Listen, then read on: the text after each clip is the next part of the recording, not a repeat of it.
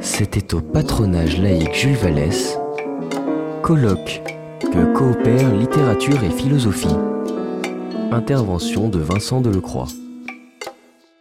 Le terme de coopération utilisé en le rapportant à un processus ou à des processus internes au discours philosophique et en concentrant mon attention en conséquence sur ce qu'on pourrait appeler un élément de littérarité dans le, dans le discours philosophique. Il y en a beaucoup, euh, évidemment, euh, pour des raisons historiques sur lesquelles il n'est pas nécessaire de revenir ici. Et en revenant plus précisément sur la question de la métaphore, alors c'est une vieille question des rapports entre métaphore et concept, ou entre ce que l'auteur que je vais suivre en particulier, Hans Blumenberg, euh, intitule conceptualité d'un côté, inconceptualité de l'autre, la métaphore relevant de l'inconceptuel, sur lequel je vais revenir. Euh, donc l'élément littéraire relevant de l'inconceptuel, en essayant de montrer évidemment que l'inconceptuel c'est pas de la sous-conceptualité, de la pré-conceptualité ou de l'infra-conceptualité mais euh, euh, un élément nécessaire et contrastif avec euh, euh la conceptualité. Alors, évidemment, cette question-là, elle, elle euh, n'épuise pas tout ce qu'on peut dire des rapports entre philosophie et littérature. On en, on en parle beaucoup et je pense qu'on n'a pas fini d'en parler. Mais je me place résolument ici dans une perspective unilatérale, c'est-à-dire celle de la contribution du littéraire ou d'un certain nombre d'éléments littéraires euh, à l'élaboration de la philosophie. Euh, on pourrait alors on pourrait s'inquiéter de cette euh, cette démarche qui paraît une fois encore intégrer la littérature dans la pensée et le discours philosophique. J'essaie de montrer que c'est le contraire, c'est peut-être le contraire, qui a comme ce qu'on pourrait appeler euh, une espèce de d'extériorité interne euh, au discours philosophique, une espèce de dehors-dedans euh, du discours euh, philosophique. Alors, il est possible, évidemment, qu'on regarde le cas de coopération au sens commun du terme sur lequel je vais revenir, comme un exemple typique et en conséquence désastreux de coïncidence, mais si je reviens sur, sur, la, sur la vieille histoire des rapports entre concept et métaphore et en y revenant par un, un biais un peu différent de celui qui est d'ordinaire exploité, c'est parce que tout de même on peut faire confiance à un point de vue qui regarde euh, euh, la métaphore comme, je cite, euh, et je commence à citer Blumenberg dans sa théorie de l'inconceptualité sur laquelle je vais revenir, comme, je cite donc, une perturbation du contexte une perturbation du contexte, de l'homogénéité, je continue la citation, hein, de l'homogénéité qui permet la lecture cursive de ce texte dont la métaphore bloque la fluidité de la réception. Ou encore comme définissant encore, euh, je sais pas si c'est une définition d'ailleurs, euh, caractérisant encore la métaphore comme, je cite, une anomalie sémantique, une perturbation donc, dont il faudrait aussi rappeler, euh, et ce sera utile pour la suite, qu'elle, je cite encore Blumenberg, qu'elle exploite un moment de détermination plus faible pour se substituer à ce qui devrait satisfaire l'attente implicite au concept, au contexte. Donc le paradoxe est sans doute qu'en revenant sur ces rapports, je vais assez peu parler de littérature proprement dite, sinon indirectement, mais ce cas de coopération en fait, je ne fais que le soumettre à la sagacité de, de François Julien, vraiment en toute sincérité, en toute ingénuité, pour savoir si, tel que je le présente, euh, elle peut être interprétée et comment, comme une forme de la décoïncidence euh, à l'intérieur du, du, discours philosophique. Alors, je vais pas revenir euh, euh on l'a rappelé régulièrement depuis hier, sur ce cas d'artificiel, les divisions entre littérature et philosophie, enfin artificiel à partir du moment où on considère que ce qui est de l'ordre de la partition disciplinaire et historique est tenu pour une partition anhistorique. Euh, je vais pas revenir là-dessus. Euh, sinon un petit peu en cours de route, mais je partirais de la chose suivante, c'est que en général, il est commode de penser les relations dynamiques entre philosophie et littérature sans qu'on sache euh, très exactement non seulement ce que c'est, respectivement, mais ce qui peut les articuler l'une à l'autre. Du côté de la philosophie, donc, penser ces relations dynamiques sous la question de l'usage. Bon, une catégorie aussi vague et bien sûr soupçonnable a du moins le mérite d'établir un semblant de dynamisme dans ces rapports, au lieu du moins qu'on s'en tienne à une catégorisation statique et binaire pour tâcher laborieusement de penser des rapports par nature extrinsèques. Alors, problème, c'est quoi qu'on en pense ou qu'on en fasse, on se retrouve toujours dans ces cas-là, euh, au mieux dans le cadre, euh, on l'a déjà évoqué d'ailleurs ce matin, d'un partage de tâches de l'écriture et de la pensée serait-il le moins explicitement hiérarchisé? Partage entre eux, alors au choix, description d'un côté, analyse de l'autre, singulier d'un côté, universel de l'autre, style, logique, narration, argumentation, affect, voire percept, et concept, etc. Et pourquoi pas beau d'un côté, vrai euh, de l'autre. Bon. Même chose du point de vue de la réception de ces discours, jugement esthétique d'un côté, jugement de validité euh, de l'autre. Alors il est vrai que ce partage des tâches se complexifie, heureusement, quand on en vient à prendre au sérieux l'idée selon laquelle la littérature pense, et pense avec des moyens et des formes qui lui sont spécifiques, autrement dit, qu'elle ne fait pas que décrire ou parler d'eux, serait-ce de la vie ou du vivre, ni même qu'elle ne ferait que laisser parler les choses, les êtres, la vie, le monde social, que en gros elle serait du côté de la restitution d'une expérience, laquelle n'acquiert son sens précis que sur le fond non seulement d'un ensemble d'expériences coordonnées, mais d'un horizon global, voire totalisant, ce qu'on appelait jadis et maladroitement une vision du monde. La philosophie de la littérature, de ce point de vue-là, voire la philosophie du roman, n'a pas, ou plus précisément, le statut d'un génitif euh, objectif, euh, mais plutôt à partir des travaux de Descombes, Macheret, Sabot, euh, plutôt le statut d'un génitif subjectif. De ce point de vue-là, c'est-à-dire du point de vue du subjectif, du génitif subjectif, une philosophie de la littérature s'éloigne donc heureusement du statut instrumental conféré philosophiquement à la littérature par une conception en termes d'usage. Elle concerne plus la manière dont la philosophie peut, plus ou moins adéquatement, comprendre la littérature, et par voie de conséquence en tirer des usages pour elle-même, mais la manière dont la littérature produit ou produirait de la philosophie. La catégorie de l'usage, alors, elle doit être, euh, la question c'est de savoir si elle doit être tout simplement abandonnée, car son inconvénient, c'est d'une part d'entériner, je l'ai rappelé, une situation historiquement très déterminée, donc limitée, où deux genres plus ou moins sédimentés de discours se font face, ce qui est toujours fou du reste, quand bien même ils entretiendraient des rapports mutuels euh, amicaux et viendraient appuiser l'un chez l'autre des ressources qu'il n'a pas.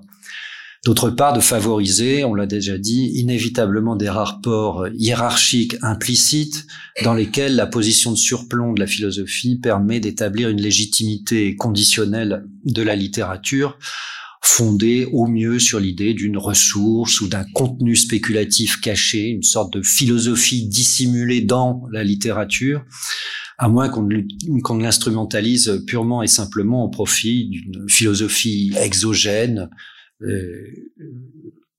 c'est par exemple, ou ce serait par exemple le cas de, de Deleuze quand il lit Proust dans, dans Proust et les signes. En fait, c'est Proust qui parle le Deleuze et pas Deleuze qui lit Proust, hein, euh, apparemment. Indépendamment de ces biais, ce que l'on perd assurément, c'est une représentation correcte et fine des processus ça, ça m'a intéressé par ailleurs, euh, de passage de l'un à l'autre, euh, de mutation, plus encore de d'hybridation, qui comprend également ces zones d'indifférenciation entre philosophie et littérature. Comment la, la littérature se fait philosophie au lieu qu'elle ne soit le lieu d'une philosophie implicite? Comment inversement euh, la philosophie passe dans la littérature? Euh, comment mute et parfois se rendent indécidables des processus de pensée et des pratiques euh, d'écriture. Comme cette catégorie concerne surtout le rapport que là où les philosophies entretiennent avec la forme ou la matière littéraire, et du reste, euh, on peut l'observer actuellement, la littérature, quant à elle, regarderait désormais plutôt du côté de la sociologie et des sciences humaines, on n'entendra pas seulement la possibilité pour la philosophie de trouver une matière concrète ou fictionnelle à partir de laquelle elle puisse penser à sa façon, cette matière étant évidemment déjà pensée à, sa façon par la littérature. On regardera aussi euh, du côté de certains philosophes qui jugent nécessaire d'avoir recours à la littérature, c'est-à-dire d'abord à l'écriture littéraire, non pas pour une exposition du vrai, forme ornementale ou rhétorique, hein, euh, qui se comprendrait pas donc simplement comme une, une ornementation à vocation rhétorique, mais bien pour une production ou une invention, dans les deux sens du terme, une invention du vrai, bien que l'évaluation de cette contribution de la littérarité à une telle production ne puisse être jamais généralisable. Car les raisons explicites de cette mobilisation peuvent être multiples et même à chaque fois singulières, et elles concernent aussi bien l'objet, c'est-à-dire le singulier, par exemple, de la philosophie que son sujet, c'est-à-dire le jeu qui philosophe, la première personne qui dit je en philosophie. Hein, il y a des exemples fameux, Kierkegaard, Nietzsche, par exemple, ou encore c'est ou encore Descartes. Je vais revenir un tout petit peu là-dessus. Ou encore ces modes de pensée et notamment la métaphore plutôt que le euh, concept. Mais quant au rapport extérieur avec la littérature, c'est-à-dire avec les œuvres d'art littéraires, les usages ne se réduisent pas nécessairement à ce que Philippe Sabot, par exemple, nomme l'emprise d'un schème didactique. Mais il n'en reste pas moins que l'effroyable préjudice causé à la littérature par certains d'entre ces usages est bien connu. Il se limite pas simplement à la manière naïve d'en tirer des exemples ou des illustrations, pompeusement déguisées sous le terme de ressources de pensée, ni même à des prétentions tout aussi naïves, bien qu'en apparence plus élogieuses, à en tirer des vérités, sinon même à méditer, c'est encore pire me semble-t-il, sur la vérité de l'œuvre d'art littéraire comme, comme éventuel euh, salut de la philosophie ou d'un pensée au-delà de la philosophie. C'est du reste toujours la philosophie qui adoube dans ces cas-là, qui détermine la valeur spéculative de la littérature et pense une vérité de la littérature que la littérature elle-même ne pourrait ou ne saurait pas elle-même se figurer. Ils affectent aussi toujours, par la même position de surplomb, des modes d'emprunt informels qui réduisent finalement la littérature à la rhétorique dans le mauvais sens du terme. Alors, il y a évidemment des traditions vénérables de, de tels usages. Je ne reviendrai pas là-dessus dans la modernité. Euh, euh, et une philosophie qui se, ça va, j'allais dire des premiers romantiques par exemple, jusqu'aux philosophes artistes euh, nietzschéens, et une philosophie qui se laisse, sinon perturber, du moins instruire et surtout contaminée par la littérature, mais aussi, ça peut être la même d'ailleurs, une philosophie qui reconnaît son propre statut littéraire ou qui vise en tant que tel à se faire œuvre d'art, et il en a de nombreux exemples, y compris dans les littératures philosophiques du XXe siècle. On en parlait tout à l'heure, le cas de Benjamin, par exemple, c'est un, cas typique, me semble-t-il, d'une du texte philosophique qui se veut, c'est un critique littéraire d'abord, qui se veut euh, être lui-même une, une œuvre d'art. Hein. Donc cette philosophie qui se laisse euh, instruire et contaminer peut être avertie des présupposés sur lesquels repose la, la, manière dont les philosophes, en tant que philosophes, lisent la poésie ou le roman, et heureusement résister à ces gauchissements, résistance qui implique de reconnaître d'abord et tout simplement ce que la littérature peut et fait en matière de pensée. À ce type du reste, je ne vais pas insister là-dessus, mais euh, on critique beaucoup euh, cette espèce de partition généralisée depuis euh, Platon entre mythos et logos, entre philosophie et littérature. Il y a des fois, on se demande si elle est, elle vaut pas mieux justement cette partition que des confusions inverses.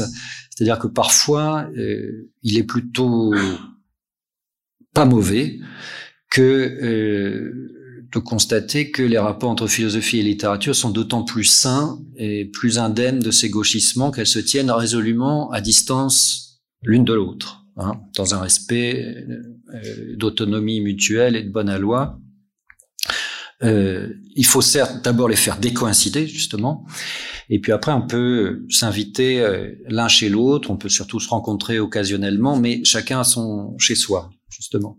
Plus sérieusement, je viens de, je viens de rappeler ce qu'a d'historique, hein, une telle partition disciplinaire, institutionnelle ou, ou générique entre philosophie et littérature comme aussi ce qu'on d'artificiel, les principes d'exclusion qui prétendent euh, la régir et les essentialisations qu'elle implique. Je voudrais juste revenir sur un exemple, par exemple, euh, qui a, qui a été euh, évoqué ce matin, c'est-à-dire la figure de Descartes.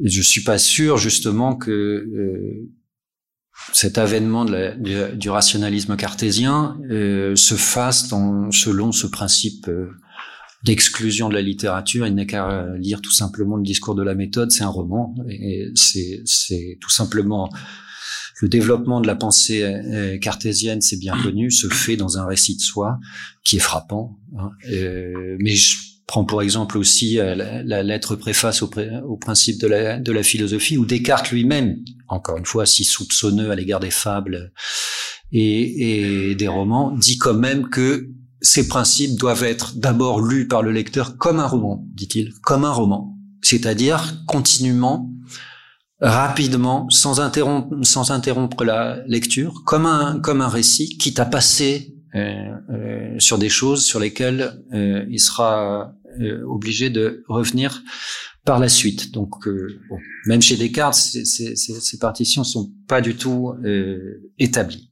En tout cas, le bénéfice qu'on pourrait tirer d'une telle partition, c'est celui d'une hétérogénéité qui favoriserait le choc.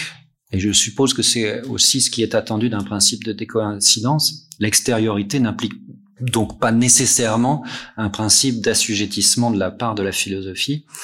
Et c'est même l'inverse qui se passe. Donc c'est ainsi qu'on rendra davantage justice à la légitimité de ces rapports si on regarde du côté de ce que la littérature fait à la philosophie, c'est-à-dire sa capacité d'ébranlement. Trop longtemps, peut-être, la philosophie s'est crue chez elle, sinon dans la littérature, du moins dans une certaine littérature qui avait tout pour ne pas l'inquiéter et qui semblait très fortement mimer les contenus conceptuels avec lesquels la philosophie était familière. Toutes les stratégies théoriques qui ont soutenu l'illusion d'une convergence entre philosophie et littérature n'ont jamais joué qu'en faveur de la souveraineté de la première sur la seconde, quel que soit le schème didactique ou herméneutique auquel ces stratégies ont recours. Restituer au contraire son étrangeté, l'étrangeté de sa pratique, est une, une, condition essentielle pour réarticuler la philosophie à la littérature à partir paradoxalement de leur absence de convergence. Du reste, cet ébranlement n'est pas réduit dans ce cas à la matière expérientielle, inédite, qui serait fourni par la littérature, mais bien au procédé langagier, proprement dit, au travail de la langue et aux évolutions de structure qui affectent l'écriture littéraire. L'intranquillité recherchée alors par la philosophie a pour condition plus profonde de reconnaître la spécificité d'une authentique pensée littéraire. À vrai dire, le premier effet du choc ou de la perturbation, c'est sans doute de rappeler, et ça c'est une chose qui m'a beaucoup euh, occupé, euh, donc j'en parlerai pas maintenant, euh, a sans doute pour effet de rappeler la philosophie euh, à la philosophie qu'elle est aussi un art du langage. Et d'abord un art du langage et qu'elle est essentiellement un art du langage, c'est-à-dire que la philosophie se découvre elle-même littérature ou genre littéraire. En suivant aussi une piste kierkegaardienne, par exemple, bon, c'est mon dada, pardonnez-moi, euh, enfin, ça l'est plus tellement. Hein. il est bon de changer de cheval de temps en temps. On pourrait plus généralement tirer une réflexion décisive sur le caractère proprement, j'y reviendrai un petit peu, fictionnel de la philosophie et de ses énoncés. Ce sont des fictions.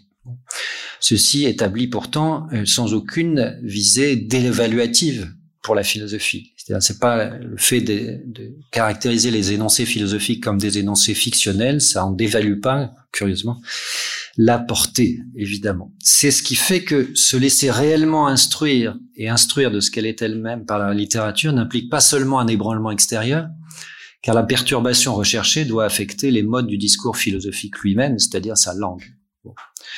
Mais ça n'est pas cette fois dans le sens d'une philosophie de la littérature que je vais me diriger. C'est pas pour discuter des thèses sur l'existence d'une philosophie littéraire, c'est-à-dire une philosophie de la littérature au sens du génitif subjectif, portant sur la production littéraire de vérités philosophiques spécifiques, Reconnaissance qui permet en effet de réarticuler les rapports entre philosophie et littérature, d'abord de penser des effets, je cite un terme employé par Badiou, intra-philosophiques, des effets intra-philosophiques de la littérature comme pratique d'écriture susceptible de produire des vérités. Je discuterai pas de ces thèses qui sont très importantes, même si elles entraînent, semble-t-il, des difficultés, voire des, contradictions. Mais ce sera pas non plus dans le sens inverse pour revenir sur ces processus dont j'ai évoqué l'existence et par lesquels on passe insensiblement de l'une à l'autre, de la philosophie à la littérature, de la littérature à la philosophie, en observant par la même occasion combien est relative, euh, évidemment, la fixation du discours philosophique dans certaines formes euh, littéraires ou discursives. Comme chacun le sait, la philosophie n'a pas toujours eu la forme du traité philosophique, c'est peu de le dire. Alors, au risque de manquer peut-être partiellement, et je vous prie de m'en excuser aux attendus du colloque, je m'interrogerai pas sur ce que peut, sur ce que fait ou peut faire la philosophie, la fréquentation des œuvres littéraires. Ou plutôt, il s'agit de pousser un peu la réflexion concernant ces effets intra-philosophiques de la littérature, la pousser à un niveau élémentaire, donc celui de la métaphore. Donc ce serait plutôt dans le sens de ce qui à la fois travaille souterrainement la pensée conceptuelle et plus radicalement ce qu'il a fait travailler. En sorte qu'on devrait parler plutôt ici de littéraire ou d'éléments littéraires que de littérature. Il y a ce que la littérature, c'est-à-dire la fréquentation réglée des œuvres littéraires par la philosophie, fait à la philosophie. Et puis il y a ce que le littéraire, hein, ce qu'on va désigner, ce que je désignerai désormais par le terme d'inconceptuel, fait au, mais aussi pour le discours conceptuel. Ce qui signifie aussi qu'il ne s'agit pas par là de rhétoriser la philosophie, mais plutôt d'introduire euh, ce tiers qu'est la métaphore. En ce sens, le littéraire n'est pas compris dans son instrumentalisation philosophique, que ce soit dans des rapports extérieurs de la philosophie aux œuvres d'art, ou que ce soit par la réquisition de formes réputées relever spécifiquement de la littérature, indiquées par des indices. Hein. Indiquées par des indices, c'est particulièrement bien dit, pardon. Euh, de littérarité à la surface du texte philosophique, mais comme le fond du travail de pensée, dans un nouage essentiel du conceptuel et de l'inconceptuel. Et alors, justement, la question, c'est de savoir si ce nouage, c'est de l'ordre de la décoïncidence, de l'articulation, de la désarticulation, de la discontinuité ou de la continuité. Et je ne sais pas répondre à cette question, en fait, et c'est pour ça que je pose la question à François Julien. Euh, j'ai la chance de lui poser cette question. Donc manière de revenir sans naïveté hein, et à la catégorie de l'usage, mais surtout manière d'établir autrement la nécessité des rapports entre philosophie et littérature au profit de la dynamique de la pensée. C'est pas seulement euh, de l'extérieur que l'élément littéraire et non plus les œuvres littéraires aident la philosophie à penser, mais bien de l'intérieur. Alors, il est vrai que ce travail, doublement entendu donc, est tributaire dans ses éléments comme dans ses processus de ce que la philosophie cherche à produire. Il est par exemple évident, euh, c'est un lieu commun de le reconnaître désormais, que l'élaboration philosophique de la subjectivité moderne, par exemple, se trouve sinon explicitement corrélée, du moins indissociablement mêlée à la trame, à une trame romanesque. Par exemple, j'ai cité Descartes, mais on pourrait revenir sur euh, l'écriture, on en parlait tout à l'heure, l'écriture de la phénoménologie de l'esprit aussi. Euh, bon, c'est devenu un lieu commun aussi de, la regarder comme un Bildungsraman, par exemple, Bon, mais c'est pas simplement une commodité. Alors, sans reproduire euh, les grandes lignes de l'esthétique hegelienne, il paraît satisfaisant de considérer que les développements de la philosophie ne sont pas indépendants, mais au contraire étroitement liés au développement des autres arts du langage, mythe, rhétorique, euh, littérature. Plus généralement, c'est du point de vue de l'attention aux choses que non seulement se concentre, après une période de réflexion sur les structures, les développements actuels d'une philosophie de la, littérature, que ce soit dans le sens des rapports entre littérature et éthique, par exemple, dans le cadre des rapports entre philosophie et sciences sociales, ou dans le sens d'une euh, possibilité d'accès philosophique, on en a parlé, au singulier. Par le biais d'une réflexion sur ce que la littérature nous fait, fait de nous ou permet, ou nous permet de faire, la philosophie tirerait alors un bénéfice pour sa propre pratique et pour son autocompréhension, c'est-à-dire aussi pour la compréhension critique de ses limites. C'est dans ce cas ce qu'on pourrait appeler une conscience philosophique malheureuse qui la réarticule à la littérature. malheureuse de ce qui fait pourtant la spécificité de sa pratique de pensée et de sa pratique d'écriture, à savoir la généralité du concept, justement, généralité qui paradoxalement la met en porte-à-faux avec sa prétention à la validité ou à la vérité. Malheureuse d'avoir fait, en quelque sorte, ce qu'elle doit faire. Hein. C'est-à-dire, pour utiliser des termes qu'on va voir réapparaître chez Blumenberg, absenter la chose, hein, la désigner en son absence, et le sujet avec elle. Le concept se comprenant à partir de la nécessité, pour vivre, je vais revenir là-dessus, hein, euh, pour vivre, d'établir cette absence euh, dont le concept est euh, l'opérateur, une absence qui est d'une certaine manière vitale à se représenter. Par anticipation. Souvent, donc, la, réévaluation des rapports entre philosophie et littérature passe, du coup, par le statut d'instrument d'optique, en quelque sorte, conféré à la littérature, tout se passant comme si le travail littéraire de la langue favorisait un accès qui ferait cruellement défaut à la pensée conceptuelle, défaut que ne comble jamais tout à fait les prétentions phénoménologiques d'un retour aux choses mêmes. Instrument d'optique, donc, produit à partir du langage car c'est pas parce que l'écrivain serait d'abord une personnalité plus attentive au singulier, plus attentive au concret de la vie, ou que sais-je encore, en sorte qu'il serait bien obligé d'y adapter euh, l'outil du langage, que le philosophe aurait intérêt à parler avec lui, voire à se convertir à la littérature. C'est le travail de la langue qui ouvre cet accès et qui est la condition et la médiation nécessaire de cette ouverture. Donc l'expérience est en première apparence la matière de la littérature romanesque, affirmation qui implique évidemment qu'on se fasse une représentation un peu complexe de ce que expérience signifie. Mais la mise en forme de l'expérience par le récit doit alors moins être comprise comme la forme de sa restitution, une simple mise en forme justement, que la manière dont elle se pense dans, ou plutôt par le langage. L'expérience ici est plutôt l'expérience du langage, Bien sûr, puisque pour le dire grossièrement, l'écrivain ne part pas des choses, justement, mais il part du langage. Mais plus précisément du tissage du langage aux choses. Il se trouve que ce tissage se donne à voir dans un certain langage, mais lequel? En tout cas, tout se passe comme si, pour l'exprimer négativement, c'était précisément parce que ce travail de la langue se fait en direction de l'inconceptuel que la littérature exerçait pour la conscience philosophique malheureuse une irrésistible attraction. Mais l'insatisfaction à l'égard du concept peut avoir plusieurs sens ou plusieurs motifs. Or, mon hypothèse, elle porte plus précisément sur cette corrélation entre l'inconceptuel et le conceptuel, une corrélation qu'il s'agirait non pas d'observer dans les rapports extérieurs de la philosophie à la littérature, mais au contraire, à l'intérieur même de la philosophie.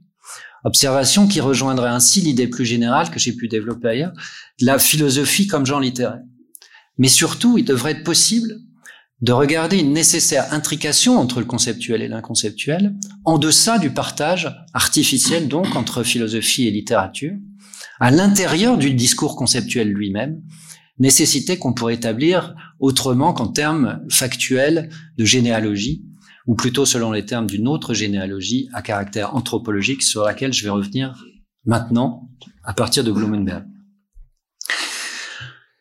C'est la raison pour laquelle, pour répondre à cette, question, je me permets de remonter donc un peu loin en arrière de notre objet en faisant écho à cette interprétation qui, pour paraître euh, un peu extravagante, parfois, n'en fournit pas moins, me semble-t-il, un éclairage renouvelé, au moins indirect, sur les rapports en question, et constitue donc la thèse initiale de la théorie de l'inconceptualité de Hans Blumenberg un peu extravagante parce que pour, pour le dire assez rapidement, il s'agit tout simplement de regarder comment l'homme primitif a inventé le, concept. Euh, c'est un peu caricatural de le dire comme ça, mais c'est vraiment l'idée de cette euh, généalogie euh, ou de cette anthropogénèse du concept, c'est comment le chasseur nomade a euh, produit du concept. Et pourquoi il ne pouvait pas faire autrement que de produire du concept s'il voulait survivre, c'est-à-dire d'abord manger. C'est-à-dire l'invention du piège comme la première matrice conceptuelle euh, euh, dans l'histoire de l'espèce. Alors, dans le cadre d'une telle question, ce que j'entends par une philosophie travaillée par la littérature n'est pas alors réservé à certaines philosophies ou à un certain genre de philosophie, Même s'il est vrai qu'il y a des genres de philosophie qui semblent plus naturellement entretenir des affinités avec l'élément littéraire. Des philosophies travaillées par la littérature, il y en a beaucoup, et en réalité, c'est le sens de mon titre, il n'y a que ça. Ce dont on s'aperçoit fort bien dès que, justement, on la confronte à la pratique littéraire. C'est comme si la philosophie s'apercevait brusquement de ce qu'il a travaillé, et d'abord comme si elle se souvenait qu'elle est elle-même une pratique d'écriture. La question serait plutôt de savoir comment et par quoi exactement elles sont travaillées. Ce travail peut être rapporté à la persistance de l'inconceptuel, dans et sous la pensée conceptuelle, en l'occurrence à la résistance de la métaphore. Résistance qui ne signifierait pas seulement l'obstination d'une forme de pensée imagée parasitant la puissance de développement du concept, ou qui résisterait à son emportement dans le, dans le concept, une espèce de refoulé, en quelque sorte, travaillant souterrainement la philosophie, mais une production rendue nécessaire, négativement mais aussi positivement, par le développement de la pensée conceptuelle, et dans le sens inverse, comme une condition nécessaire du jeu de la pensée conceptuelle. Si on attache l'idée de littérature dans la philosophie à cette persistance, on est loin de réduire la première au rôle de soutier fournissant un matériau concret à une pensée abstraite qui aurait besoin d'un peu de chair, pour le dire rapidement. Du reste, on se trouve aussi entraîné dans une direction exactement opposée, c'est cette direction opposée au singulier, justement, qui m'intéresse euh, ici. Donc une direction opposée à celle qu'on suit généralement pour restituer à la littérature son éminent statut aux yeux de la philosophie. Je veux parler de cette attention au singulier dont j'ai parlé euh, tout à l'heure. Donc c'est pas dans le sens d'un retour au singulier qu'on promeut ici l'articulation philosophie et littérature, mais dans celui exactement opposé d'une élévation de la pensée conceptuelle. Je veux pas dire par là que cette attention est, est, est finalement à l'heure hein, et qu'elle serait, qu'elle justifierait pas la ressource que la philosophie croit tirer de la littérature. C'est pas un Kierkegaardien qui pourrait dire le contraire, ni d'ailleurs quelqu'un qui pratique aussi le roman. Mais il s'agirait plutôt de regarder dans l'autre sens, vers un au-delà du conceptuel, qui n'en nie pas pour autant la puissance, et réinscrit le conceptuel et l'inconceptuel dans une continuité qui ne va pas vers le singulier, mais au contraire vers le plus général, L'inconceptuel n'est pas sous le concept et ne travaille pas la, philosophie que dans la mesure paradoxalement où il le dépasse. Le littéraire étant à la fois dans ce cas au plus proche et au plus loin du singulier. Et en outre, et corrélativement, l'inconceptuel, pour le dire de manière lapidaire, n'est pas, comme je le rappelais tout à l'heure, l'infraconceptuel, plutôt le supra, en l'occurrence, bien qu'en un autre sens aussi, il faudrait le regarder comme l'intra-conceptuel, hein, le, dehors à l'intérieur, si on peut dire. Donc, évidemment, alors je vais pas insister là-dessus, mais c'est un, j'allais dire un présupposé, même un préjugé, euh, euh, ma communication ici, je réduis le littéraire au métaphorique. Bon, c'est parfaitement douteux, c'est parfaitement soupçonnable, c'est parfaitement réducteur justement, euh, mais c'est simplement pour pointer un élément de ces euh, de ces rapports. Bon. Cette question des rapports entre concept et, métaphore, elle a une vénérable tradition hein, de Hegel à, à Ricoeur, bon, passant par Nietzsche, Bergson, Derrida. Bon. Et cette tradition, elle prend en compte la prétention de la philosophie à réduire le métaphorique. Que ce soit pour établir le, le, caractère nécessaire de cette réduction, pour l'accès au concept, ou que ce soit inversement pour témoigner de l'heureuse résistance de la métaphore à cette réduction. Bon, alors, je ne vais pas reprendre toute l'histoire de cette question qui a notamment connu euh, un moment spectaculaire avec Derrida. Elle est connue et pour le moins euh, un peu en arrière de nous, comme la question des rapports entre philosophie et littérature aujourd'hui d'autres coordonnées, on, le voit depuis euh, depuis hier. Bon. Je rappellerai seulement qu'en se concentrant plus, plus exclusivement sur la séquence Nietzsche-Derrida, hein, on s'inscrit dans une perspective généalogique. Bon. Plutôt dans le passage de la généalogie à la déconstruction, qui renvoie la métaphore à l'origine persistante du concept. Les concepts sont des métaphores mortes. Voilà, c'est ce qu'indiquerait une telle généalogie. On a commencé par de la métaphore, on a oublié que c'était des métaphores, ça vient de, de, de, Nietzsche. Hein. On a oublié que c'était des métaphores et on prend des métaphores mortes pour des pour des concepts. Bon. Alors, je, pas, euh, je, je, je passe euh, sur tout ça parce que j'ai déjà trop parlé.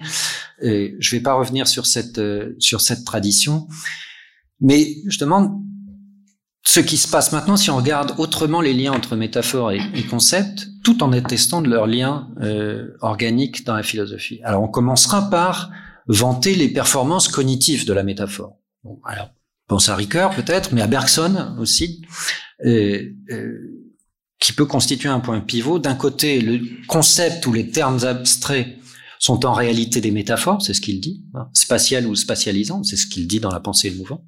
Et de l'autre, il faudrait regarder, je cite, qu'il y a des cas où c'est le langage imagé qui parle sciemment au propre, dit-il, dit, Bergson dans la pensée et le mouvement. Hein.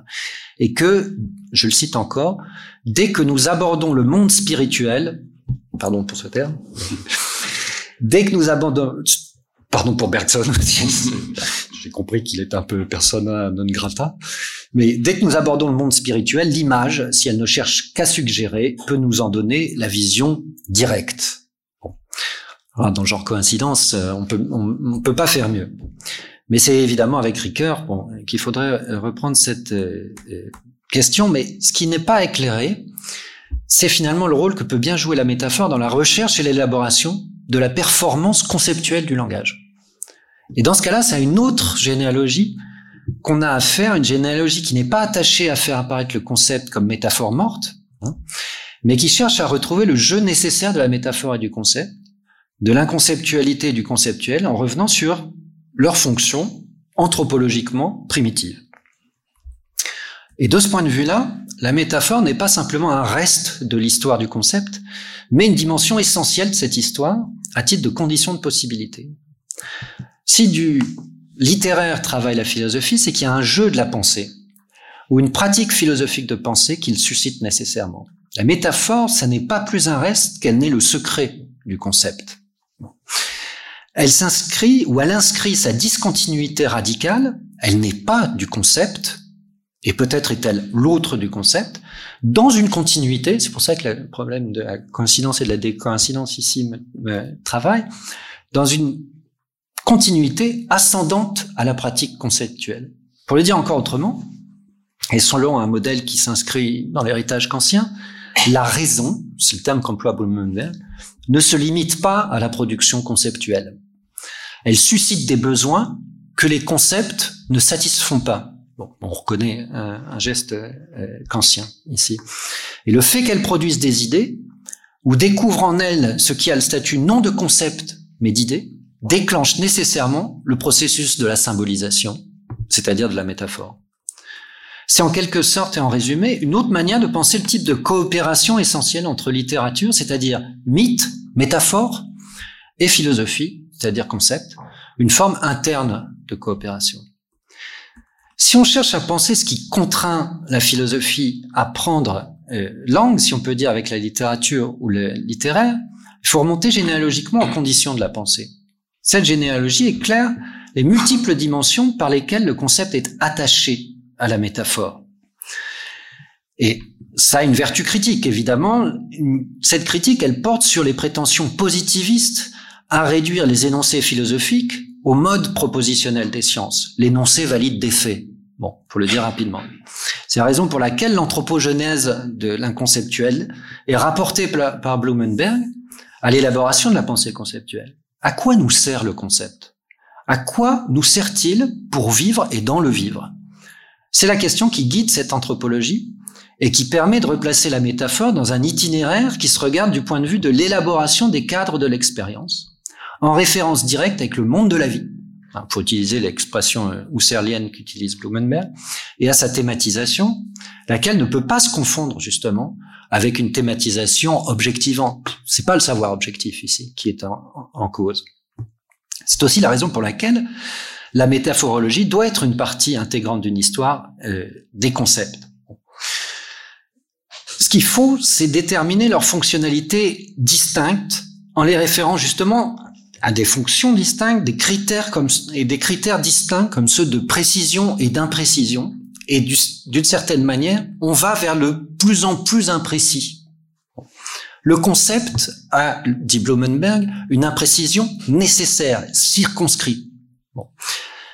La métaphore, elle a une imprécision totale ou illimitée. Bon, je vais revenir là-dessus. Mais aussi des critères comme ceux d'univocité ou de plurivocité, selon une perspective qui ne tient pas pour acquise cette interprétation positiviste d'un langage philosophique devant tendre à l'univocité du langage de la science et impliquant du coup qu'on rejette à sa périphérie, puis dans une extériorité dont on ne veut plus rien entendre, les, les modes non objectifs du langage. Si nous voulons savoir pourquoi nous avons besoin de métaphores ou d'images, et partant de littérature, pour penser philosophiquement, il faut repartir des nécessités vitales du concept. C'est ce que fait Blumenberg en rapportant l'émergence de la conceptualité à la situation vitale de l'homme des premiers temps, chasseur nomade qui invente des pièges, donc, et qui en outre est terrifié. Voilà les conditions qui expliquent pourquoi il y a du concept, en fait. Il chasse, il se déplace et il a peur. Le concept, et a fortiori la métaphore, c'est une réponse à cette situation d'urgence. Bon, alors je vais pas rentrer dans les détails magnifiques de cette explication, de cette analyse, mais Ici, ce que ça laisse apparaître, c'est non seulement des typologisations à partir des fonctions accordées à la métaphore, résidu métaphorique, métaphore d'arrière-plan, métaphore absolue, mais une compréhension générale des rapports entre philo et littérature. Le fait que nous ne pouvons pas penser sans images doit ainsi éclairer le fait que la philosophie est toujours tributaire d'élaborations littéraires, d'images, qu'elle est loin de construire par elle-même, et qui se construisent dans la culture littéraire et dans les arts. Par cette dépendance à la métaphore, la philosophie, en réalité, est toujours déjà, sans le savoir, en contact nécessaire avec le, champ littéraire, même si ça ne lui apparaît pas. Mais il doit aussi s'éclairer par cet autre fait qu'est la contribution décisive de la métaphore à la théorie, et c'est là-dessus, rassurez-vous, je, je, terminerai. Enfin, si j'y arrive. La sensibilité à ce travail de l'image, permet de clarifier les limites du concept, c'est-à-dire à la fois les limites dans lesquelles son exercice est nécessairement clos et qui tient à sa vocation spécifique, et les limites d'une univocité qui voudra apparaître finalement comme un appauvrissement. Cet appauvrissement, il ne tient pas à l'abstraction ou à la généralisation nécessaire du concept, c'est-à-dire à, l'éloignement de la singularité. Ou plutôt, le littéraire n'est pas là pour restituer le singulier, inévitablement perdu par la généralisation conceptuelle. Tout simplement parce que dans, la situation dans laquelle on se, place originelle, restituer le singulier, c'est la terreur, tout simplement. C'est la peur ou la terreur du réel, proprement dit. Il s'agit de l'éloigner, justement, et de le maîtriser. Donc il ne s'agit pas pour contraindre, de, contraindre la philosophie à rebours, à une attention à la situation présente. Cet appauvrissement, c'est plutôt celui qui serait constitutif d'une double illusion. D'une part, celle de la nécessité et même de la simple possibilité d'une réduction positiviste du langage philosophique, et d'autre part, celle qui consisterait à penser que la performance conceptuelle satisfait toute l'intégralité des besoins de la raison. De ce dernier point de vue, s'avère que la métaphore surgit nécessairement, et pas à titre de pis-aller, aux limites des prétentions du concept. Non pas lorsqu'il s'agit de le faire revenir de force au concret de l'expérience et à la manifestation du singulier, mais au contraire, lorsqu'il s'agit de penser ce qui ne peut plus faire l'objet d'une expérience possible. C'est ça qui va être l'objet ou le lieu de ce que Blumenberg appelle des métaphores absolues. L'illusion transcendantale, pour utiliser le vocabulaire kantien, se transforme en besoin symbolique. Nous avons besoin de penser ce qui ne peut pas faire l'objet d'une expérience possible, mais ce qui rend possible la structuration de toute expérience et de toute expérience pensable. Et de ce point de vue, les concepts d'entendement non seulement ne suffisent pas, mais leur performance est tributaire de cet excès. Ce conditionnement métaphysique du reste ne se limite pas à la philosophie, mais englobe bel et bien toute science possible. On en a eu un exemple tout à l'heure à propos de, de, de Galilée. Au titre de ce que Blumenberg appelle des métaphores d'arrière-plan. Si nous voulons faire de la science, si nous voulons faire de la philosophie, il faut avoir des métaphores simplement. Nous ne pouvons pas penser au-delà ou avant la métaphore. La métaphore est ce qui entraîne le jeu du concept, justement, et ce qui lui le permet. La métaphysique et l'ontologie fondamentale n'ont, de ce point de vue-là, jamais exclu la métaphore. Elles en sont nées et elles en, elles en relèvent. Elles en sont si peu exclues qu'elles en sont totalement tributaires. Quand euh, un philosophe allemand prétend penser dans l'ontologie fondamentale l'être, De quoi parle-t-il ou à quoi finit-il par venir l'être comme clairière? Bah, Si c'est pas une métaphore, ça, je sais pas ce que c'est. Donc, euh, enfin, ça peut être ou regardé comme euh, comme une métaphore. Alors la fin de la métaphysique, c'est bien beau. L'ontologie fondamentale, c'est formidable. N'empêche que euh, sur à quoi on arrive, c'est effectivement passer de la métaphysique à la métaphore. Ça c'est ça c'est clair. Tout simplement parce que la métaphysique dépend de la métaphore. C'est ce qui est conduit donc à la reconnaissance des métaphores euh, euh, absolues. En revenant en arrière vers l'enracinement de la pensée et du langage dans le monde de la vie, on voit simultanément le mouvement de projection en avant et surtout au-delà, dont la métaphore est aussi à la fois l'effet et le véhicule. Alors on n'assigne aucune euh, vocation révélante, pour parler comme Ricoeur, à la métaphore, mais on lui donne une fonction nécessaire pour penser abstraitement. Si la philosophie dépend d'un besoin de théorie que le concept ne peut pas satisfaire et qu'il dépasse, il faut le comprendre pratiquement et anthropologiquement à partir de cette capacité humaine non seulement à transcender l'expérience présente par l'anticipation généralisante du concept, hein, c'est l'ouverture d'une zone de possible circonscrite dans les limites de la détermination du concept, mais de transcender même cette transcendance. Il nous faut des images. Si l'élaboration conceptuelle est celle d'une perception à distance, ou par la distance, comme dit Blumenberg, qui correspond à la substitution du voir sur le toucher, il y a un état où ce voir s'émancipe de toute situation, c'est-à-dire de toute détermination du concept, ou plutôt de toute indétermination relative du concept. C'est ça qui correspond à deux positions. Je terminerai par là parce que ça me paraît vraiment très, enfin bon, on se donne les plaisirs qu'on peut, hein, mais moi ça me paraît quand même assez cocasse. Ça correspond à deux positions successives au sens littéral du terme, hein, et trivial, de l'animal humain pour Blumenberg. Ou plus précisément, ça correspond à un geste qui, qui se décompose en, en deux étapes, relever la tête. Relever la tête. Le bipède humain, c'est celui qui quitte le sol. Bon, c'est tout bête. Hein. Fallait être philosophe pour le découvrir. Mais ça signifie que quand il relève une première fois la tête de la terre, le bipède humain regarde l'horizon, mais il est à la surface de la Terre, ça c'est le concept. Ça c'est le développement du concept.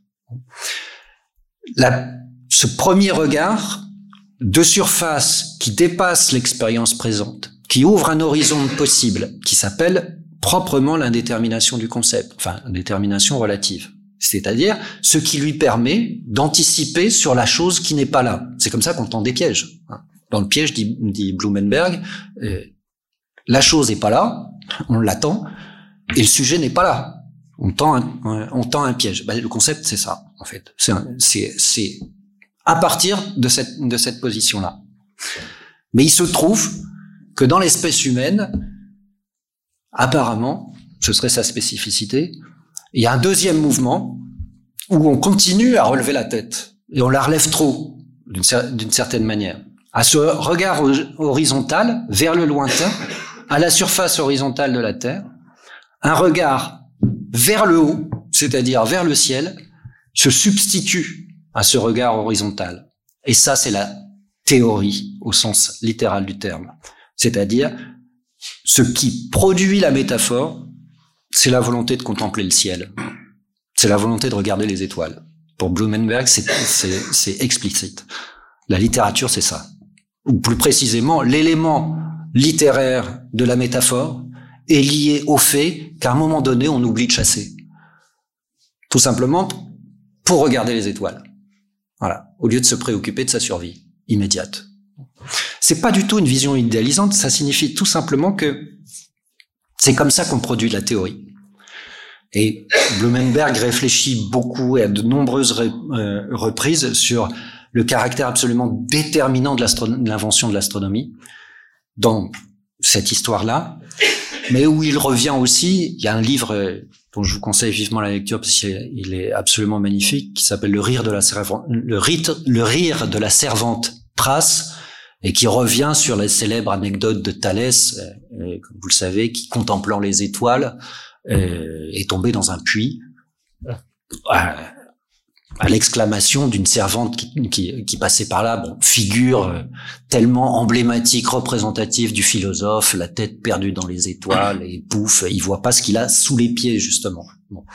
Alors, comme vous le savez, cette, cette, cette anecdote a été reprise à de très très très nombreuses reprises dans l'histoire de la culture. C'est ce que suit euh, Blumenberg, et d'ailleurs avec des, des valences parfaitement différentes. Il suffit de rappeler que, en fait, quand Thalès regardait les étoiles, euh, ce dont, enfin, ce qu'il a pu en conclure, c'est l'apparition euh, prochaine d'une éclipse.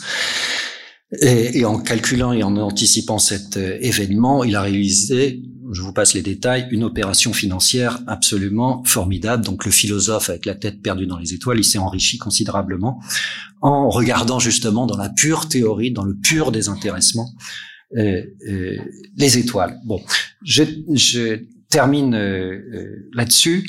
Le passage métaphorique à la théorie comme achèvement et le degré extrême de cette mise à distance dont les effets pragmatiques recherchés sont aisé à identifier, ça ne peut être que, pour Blumenberg, éloigner la peur.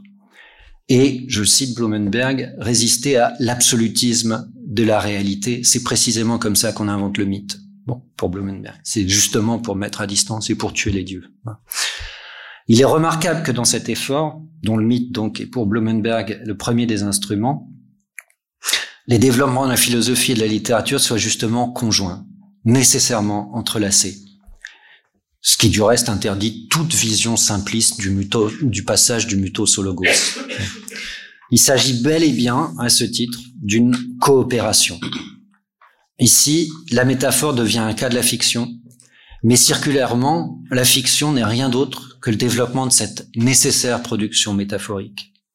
L'espèce, pour revenir à ces termes anthropologiques un peu naïfs et et daté, il faut bien le dire, l'espèce a autant besoin de littérature, de besoin vital, de littérature que de philosophie, de métaphores, que de concepts. Sinon, tout simplement, elle périt. Et d'abord, elle périt de terreur. Ce qui ne fait pas la littérature, euh, pas plus de la littérature que de la philosophie, un divertissement dans tous les sens du terme. La distance fictionnelle à la réalité y reconduit, au contraire ne serait-ce qu'au profit d'une heuristique de la peur, par exemple. Voilà. Je vous remercie de votre, votre attention.